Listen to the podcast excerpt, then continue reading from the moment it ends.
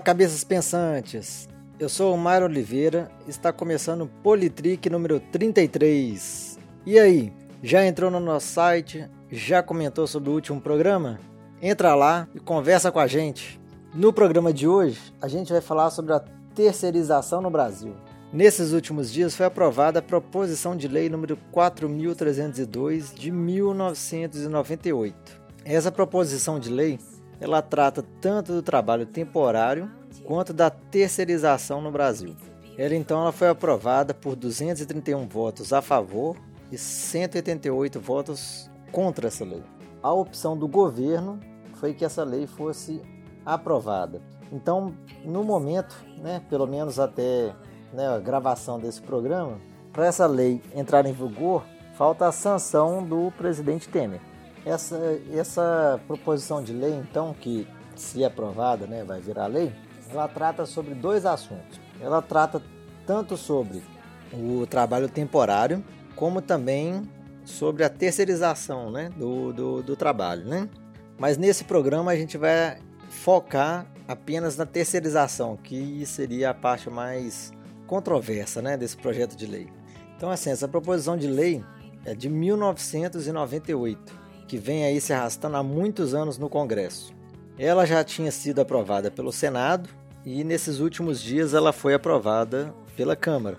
E aí todo, todos os substitutivos e todas as emendas foram negadas. Então o projeto foi aprovado né, conforme o, a proposição original, que é de 1998. Falando então assim especificamente né, da parte de terceirização, basicamente esse projeto de lei ele permite a terceirização da atividade fim de uma empresa. O que, que seria essa mudança e o que, que seria a atividade fim? Até então não existia nenhuma lei que regularizava ou, ou definia onde poderia ser, em que área né, da empresa poderia ser terceirizada ou não. Então até então usava-se aí um, uma decisão do Tribunal de Justiça falando que deve, poderia ser terceirizado apenas as atividades meio. O que seriam as atividades meio e o que seriam as atividades fim? A atividade fim de uma empresa é aquilo ela, em que ela é destinada a fazer. Supondo, ah, uma padaria. Uma padaria, a atividade fim dela é produzir pão. Atividade meio, por exemplo, seria, é, pensando numa padaria, assim, um, né, um recursos humanos, um marketing, se a padaria tiver. Isso seria atividade meio. Então, até então, por decisão do Tribunal de Justiça, essas atividades meio poderiam ser terceirizadas. Mas a atividade fim, que é fazer o pão, ela não poderia ser terceirizada. Acontece que essa proposição de lei, ela permite que possa ser ter terceirizada qualquer atividade da empresa, tanto meio ou quanto fim. Então, uma padaria pode terceirizar todos os seus funcionários, pode, pode é, contratar padeiros terceirizados. Sendo que a atividade fim dela é fazer pão, ela pode contratar todos os funcionários podem ser terceirizados nessa empresa. Se você pensar em uma fábrica, por exemplo, uma, uma montadora de carro, ah, os funcionários que vão montar carro ali no final podem ser terceirizados. Uma empresa que fabrica pasta de dente, os funcionários ali que estão ali na fabricação da, da pasta de dente, ali no, na final ali do processo, também poderão ser terceirizados. E é essa discussão que nós temos hoje. Nós vemos aí um movimento grande contra a terceirização e é isso que a gente vai discutir aqui hoje. Pensando assim, quais seriam os pontos positivos dessa terceirização e, né, claro, os pontos negativos. Então, pensando nos pontos positivos, basicamente, um funcionário para uma empresa, um funcionário, vamos supor aqui que ganhe mil reais por mês, um pouco acima né, do salário mínimo. Os custos para a empresa desse funcionário não são de mil reais por mês, apesar do salário dele ser esse. Geralmente costuma ser duas vezes e meia, às vezes até três vezes o salário que ele recebe. Então um funcionário que recebe mil reais para a empresa, ele tem um gasto aí de 2.500, 3.000 reais por mês. É o que, é, é o que a empresa gasta com esse funcionário. Né? Pensando em questão de salário, não é muito barato para a empresa. Vamos supor que essa empresa então resolva terceirizar o serviço. E aí uma, né, uma empresa por fora oferece os funcionários para essa empresa. Vamos aqui então, né, como foi o exemplo que antes que eu dei alguns, vamos pensar então numa, numa padaria. Vamos pensar numa padaria. Então vamos supor que um, uma empresa vem, é, chegue até essa padaria, obviamente com a sanção da lei, dessa proposição de lei. Vamos supor que uma empresa chegue até essa padaria e fale: Ah, eu sou uma, aqui uma empresa de padeiros e ofereça aqui o serviço de terceirização de padeiros. Então, para a padaria, vamos supor que ela gaste R$ 2.500 com o padeiro. Né? O salário do padeiro é mil, mas aí entra né, os direitos do padeiro, fundo de garantia, vale transporte, vale alimentação, é, seguro. Então, o custo do padeiro para a padaria é de R$ 2.500. Então, se uma empresa terceirizada oferece um padeiro para essa empresa ao custo de, né, supondo, mil reais, obviamente que para a padaria é mais vantajoso contratar um, um padeiro terceirizado por um custo menor. Então, para a padaria, esse padeiro vai ficar mais barato. Agora, para a empresa de terceirização, é, a empresa, né, dona, não é dona do padeiro, a empresa que para a empresa que contrata, né, é, a qual o padeiro pertence, né, à empresa terceirizada, né? É, a, os custos ali, vamos supor que seriam, sejam mais ou menos os mesmos. Né? Se um padeiro custa, recebe aí mil reais, também para essa empresa terceirizada vai custar os mesmos 2.500. Então, se essa empresa terceirizada pagar um valor menor, vamos supor os 800 reais para o padeiro, ela, ela consegue fornecer a padaria esse padeiro pelo valor de dois mil reais, certo? Então essa empresa terceirizada tem o, tem o padeiro né, é, contratado ali com a carteira assinada, CLT e tudo.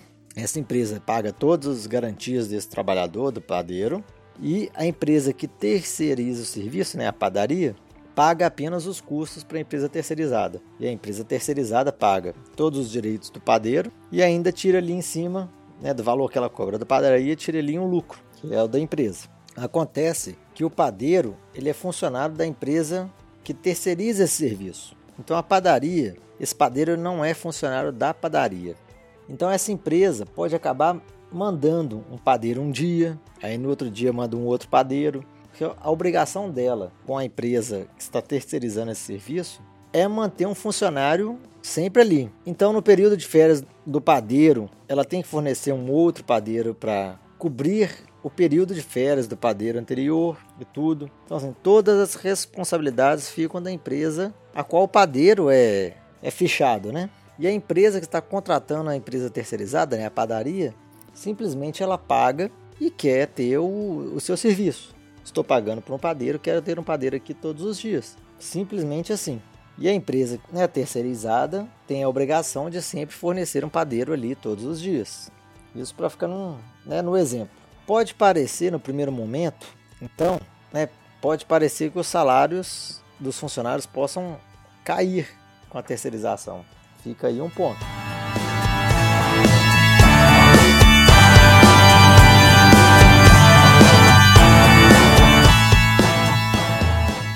Outra coisa que acontece também, supondo o mesmo exemplo da padaria, supondo que a padaria, a padaria tenha dois padeiros um padeiro terceirizado e outro padeiro fichado da padaria. Ocorre que com essa lei, o padeiro terceirizado e o padeiro da padaria não obrigatoriamente precisam ter o mesmo salário, porque quem paga o salário do padeiro terceirizado é a empresa a qual ele é fichado, a empresa né, terceirizada. E não há essa equiparação de salário. Então, pode ocorrer da padaria ter um padeiro fichado na padaria que ganhe dois mil reais. Aí o padeiro terceirizado ganha mil. Os dois exercem a mesma função na padaria. Os dois lá são responsáveis por fazer o pão, exercem a mesma atividade, mas ganham salários diferentes. E este é um outro ponto. Agora, é importante ressaltar que as pessoas ficam falando, ah, com a terceirização vai perder direitos, o trabalhador vai perder direitos, ele não vai ser mais o trabalhador da empresa e tal. A gente tem que prestar muita atenção no que andam falando por aí, para a gente não ficar repetindo essas bobagens que eles falam por aí. A gente não entende como é que funciona e fica só repetindo bobagem. O trabalhador terceirizado, ele não perde direito, ele continua sendo um trabalhador que seja o caso de outra empresa. Mas se ele é contratado da outra empresa, carteira assinada, ele tem os mesmos direitos. Agora, ele vai ter os, os, mesmos direitos, vai ter direito, vai ter o FGTS, vai ter todos os seguros, tudo direito, tendo a carteira assinada para uma outra empresa. O que a gente comentou aqui antes, um pouco, é que pode ocorrer do salário, se né, a, no caso aqui a padaria tiver um padeiro que é fichado, esse funcionário terceirizado pode acabar exercendo as mesmas funções, ganhando um pouco menos. Aí está a discussão. Agora, perder direitos, não, porque ele vai continuar sendo um trabalhador de carteira assinada, não da padaria, mas de outra empresa. Mas os direitos serão os mesmos. Só não vai haver aquela equiparação salarial dentro da padaria, né? seguindo o nosso exemplo aqui da padaria. Então, não há perda de direitos. Pode ocorrer aí um, uma não equiparação salarial, mas perda de direitos não. A gente tem que ficar muito atento no que andam falando por aí. Agora, é, isto pensando num, num funcionário que vai né, deixar de ser contratado pela empresa e vai ser terceirizado. Porque uma coisa que pode ocorrer é que este funcionário passe, deixe de ser, é, deixe de ter sua carteira assinada pela empresa e ele passa a ser, por exemplo, um, né, um empresário.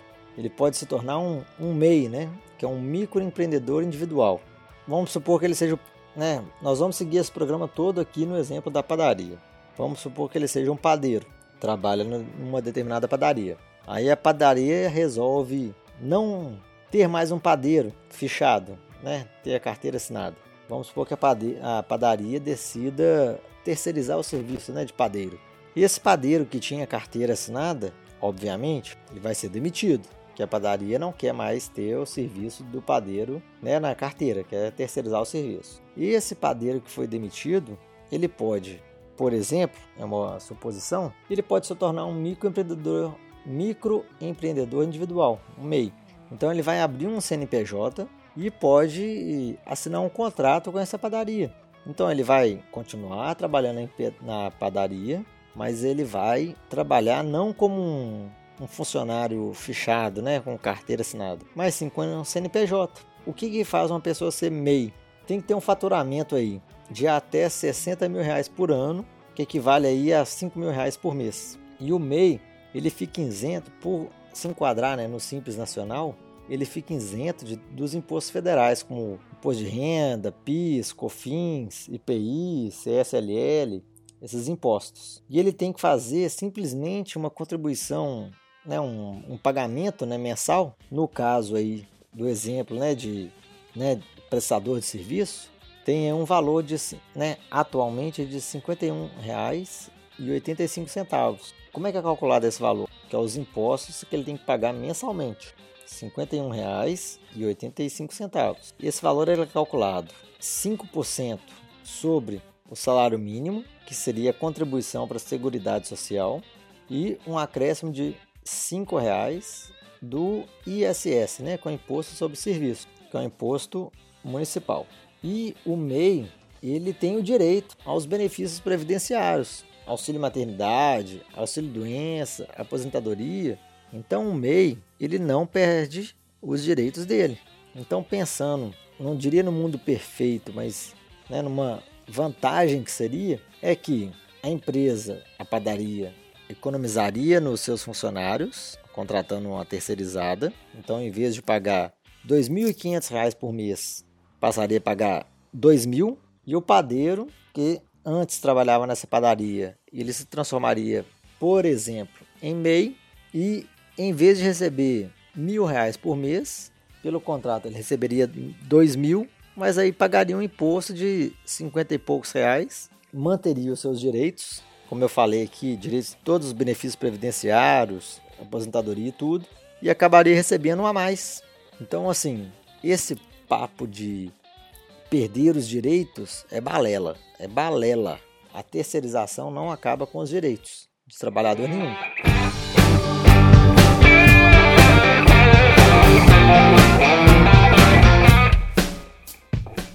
pode juntar vários padeiros, vamos supor, né? Vários padeiros juntam, formam uma cooperativa e tal. É uma outra solução. Em vez de criar um MEI, vamos criar uma cooperativa. Ou então realmente ter uma empresa com vários funcionários. Porque como funciona? Assim, a empresa que é contratada, ela é obrigada a sempre manter um funcionário na empresa que está contratando. Então, se o padeiro entra de férias, a empresa terceirizada obrigatoriamente tem que oferecer um outro padeiro para ficar no lugar daquele que está de férias, por exemplo. Então, a obrigação da empresa terceirizada é sempre ter o funcionário lá na padaria. Todos os dias tem que estar tá lá, não importa o que aconteça. Está sendo contratada para isso. É claro que eu estou falando aqui um mundo hipotético em que os trabalhadores vão se transformar em MEI, ter um CNPJ, serem contratados, ou então formar uma cooperativa, ou até mesmo serem funcionários de uma outra empresa que vai ser responsável por terceirizar o serviço. Mas é importante ressaltar que o que a gente vê por aí, todas essas reclamações nas dessa proposição, dessa proposição de lei e tudo, igual eu tô falando aqui, a gente tem que ser, a gente tem que prestar atenção de onde está vindo essa reclamação e quais são os fundamentos dela. Porque a gente está aqui para poder discutir isso. Eu tentei comentar sobre alguns fundamentos, porque dizem que vai perder direitos. E eu pensando aqui, desde esses dias em que a lei foi aprovada até hoje, eu estou pensando aqui quais direitos são esses que estão sendo perdidos. E, sinceramente, eu, o único direito que eu possa ter encontrado é que se a empresa manter os seus funcionários e contratar terceirizados fazer o mesmo serviço, não há a equiparação salarial. Fora isso, eu não estou vendo nenhum outro direito perdido. Os funcionários vão continuar tendo direito, todos os direitos previdenciários, aposentadoria, os auxílios, todos. Não estou vendo nenhuma diferença. Então, a gente tem que prestar atenção no que está sendo dito por aí.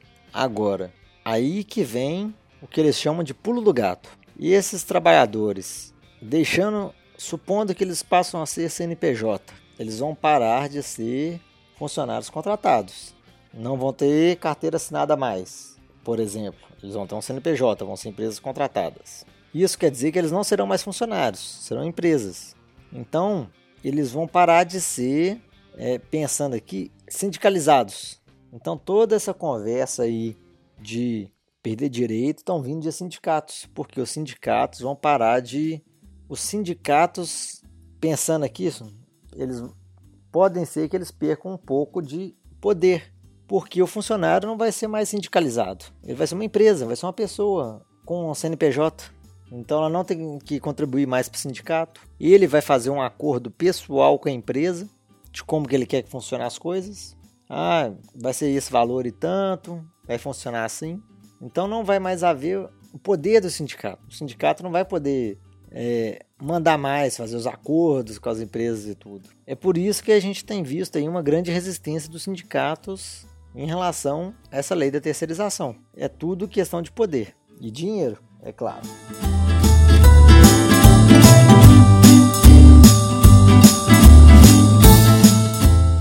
Mas agora para finalizar o programa de hoje já que eu estou aqui sozinho e não há uma discussão e tudo, estou colocando aqui apenas a minha opinião. Vamos fazer um programa mais curto com essas, esses insights, essas ideias que eu tenho aqui com vocês. É por isso é, a minha opinião pessoal sobre essa questão da terceirização. A terceirização da área meio, como já era antes, eu concordo plenamente. Agora, essa questão da terceirização da área fim, eu realmente tenho as minhas dúvidas. Porque se eu crio uma empresa, mantendo o exemplo aqui, uma padaria, em que a atividade da minha padaria é fazer pão, eu penso que é obrigação minha, como dono da padaria, que os padeiros sejam funcionários meus, para manter um padrão da empresa. Essa é a minha atividade. A minha atividade é fazer pão. Então, os funcionários responsáveis por fazer pão devem ser funcionários da empresa. A partir do momento que você terceiriza essa área, você pode perder qualidade, pode é, perder padrão, porque a empresa terceirizada ela tem que manter alguém lá. Agora, se vai ser a mesma pessoa todos os dias, ou se vai cada dia mandar uma, um padeiro diferente, assim, Pode, porque o contrato com a empresa terceirizada é que tem que ter um padeiro lá todos os dias. Mas não tem, não tem que ter o padeiro José da Silva. Não, é qualquer um. O serviço dela é manter um padeiro lá todos os dias. Então eu tenho minhas dúvidas em relação à, à terceirização da área fim. Porque se é o fim da empresa, pode perder qualidade. Imagina aí uma. Né, eu dei um exemplo aqui na padaria, mas vamos pensar numa empresa maior, vamos supor uma montadora de carro. Ela tem um funcionário lá na atividade fim, que é montar o carro. Então, uma pessoa que chega, uma pessoa qualquer que chega lá, ela não tem o conhecimento como, como montar o carro daquela forma para manter a qualidade da empresa. Tem que passar por um treinamento e tudo, para ganhar experiência e conhecimento no assunto, na área. E é um gasto que uma empresa tem com esse funcionário. Já pensou uma empresa terceirizada? Um dia manda um, outro dia manda outro, outro dia manda outra pessoa. Então a empresa, a montadora, ela vai perder essa. Eu imagino que vai perder essa qualidade. Né? É, é difícil, cada dia chega uma pessoa diferente para montar um veículo. Como que você vai manter um padrão de qualidade daquele veículo? Como que né, o carro, o veículo vai ser né, montado sempre da mesma forma com aquela qualidade? Se cada dia vem um funcionário diferente, é complicado. É por isso que eu vejo com um olhar meio duvidoso da terceirização da área fim da empresa, que é o que está sendo permi né, permitido por essa proposição de lei que foi aprovada. Agora, é engraçado falar também que essa lei, essa proposição de lei foi aprovada pelo Senado há um tempo e há poucos dias foi aprovada pela Câmara. Mas acontece que o presidente do Senado, Leonício Oliveira, ele disse, né, um dia logo, um dia depois que a lei foi aprovada na Câmara, que os senadores iriam votar num projeto mais recente sobre o tema da terceirização. Tem um projeto de lei de 2005 que já foi aprovado pela Câmara e o, né, um, é, né, esse projeto foi aprovado em 98. Então tem um projeto de 2005 com algumas alterações, algumas modificações em relação ao projeto de 98, que já foi aprovado pela Câmara, que o Onício Oliveira falou que vai entrar em discussão agora no Senado. A gente sabe que são diferentes, né, a Câmara e o Senado, mas a gente fica pensando, acabou de ser aprovado um, uma proposição de lei sobre a terceirização. E um dia depois que essa proposição foi aprovada, já entra em discussão uma alteração, uma mudança nessa proposição. Então, assim, eu digo pensando, foi aprovado por que então você já vai discutir alteração nela? Nem entrou em vigor ainda e já querem mudar? Então aprovou para quê, né? Isso que a gente fica pensando, porque, né? Por que, que aprovou? Já que vai alterar. Não é melhor fazer as coisas direito então? Imagina, esse projeto estava lá desde 98 e o outro está desde 2005. Por que não poderia juntar os dois num projeto só, fazer uma discussão única para poder regularizar esse tema que é importante? É importante entrar nessa discussão. Já estão falando que essa questão da terceirização é um, é um dos marcos da reforma trabalhista que né, dizem que o governo Temer vai fazer. Então a terceirização seria uma, né, um dos pilares dessa reforma trabalhista. Se aprovou, por que no dia seguinte a gente tem que fazer alterações? Por que a gente não pode fazer uma discussão única sobre o tema? É, é duro falar, né? Mas é isso que desanima, né? Mas, ai, vamos seguindo. Até desanima falar isso mesmo, mas vamos vamos seguindo, vamos seguindo acompanhando e eu acho que eu deixei claro aqui alguns pontos positivos dessa proposição da terceirização e também deixei alguns pontos negativos, deixei também a minha né, visão pessoal do tema. Então, assim, a gente finaliza esse programa por aqui, mas antes de finalizar, não vou seguir naquela questão da é, reflexão que nós tínhamos, né, na temporada passada, mas fica aí para pensar que eu vi uma notícia essa semana que os sindicatos estão cogitando aceitar, não é, é aceitar, mas amenizar é, a oposição à reforma da Previdência, caso o governo aceite manter a contribuição sindical né, obrigatória anual que nós temos aí no nosso contra-cheque, né, todo mês de março é o pagamento de massa, né? Que é feito em abril. Fique isso daí para reflexão, então. É isso então por hoje. Falo aí para vocês então acessarem o nosso site politrick.com.br, acompanharem a gente nas nossas redes sociais, no Facebook, que é o Politrick, e também a partir desse ano estaremos mais ativos no nosso Twitter, que é o pod underline Politrick. Siga a gente, acompanhe as nossas postagens, comente e somente com conhecimento que a gente vai conseguir mudar para melhor o nosso país.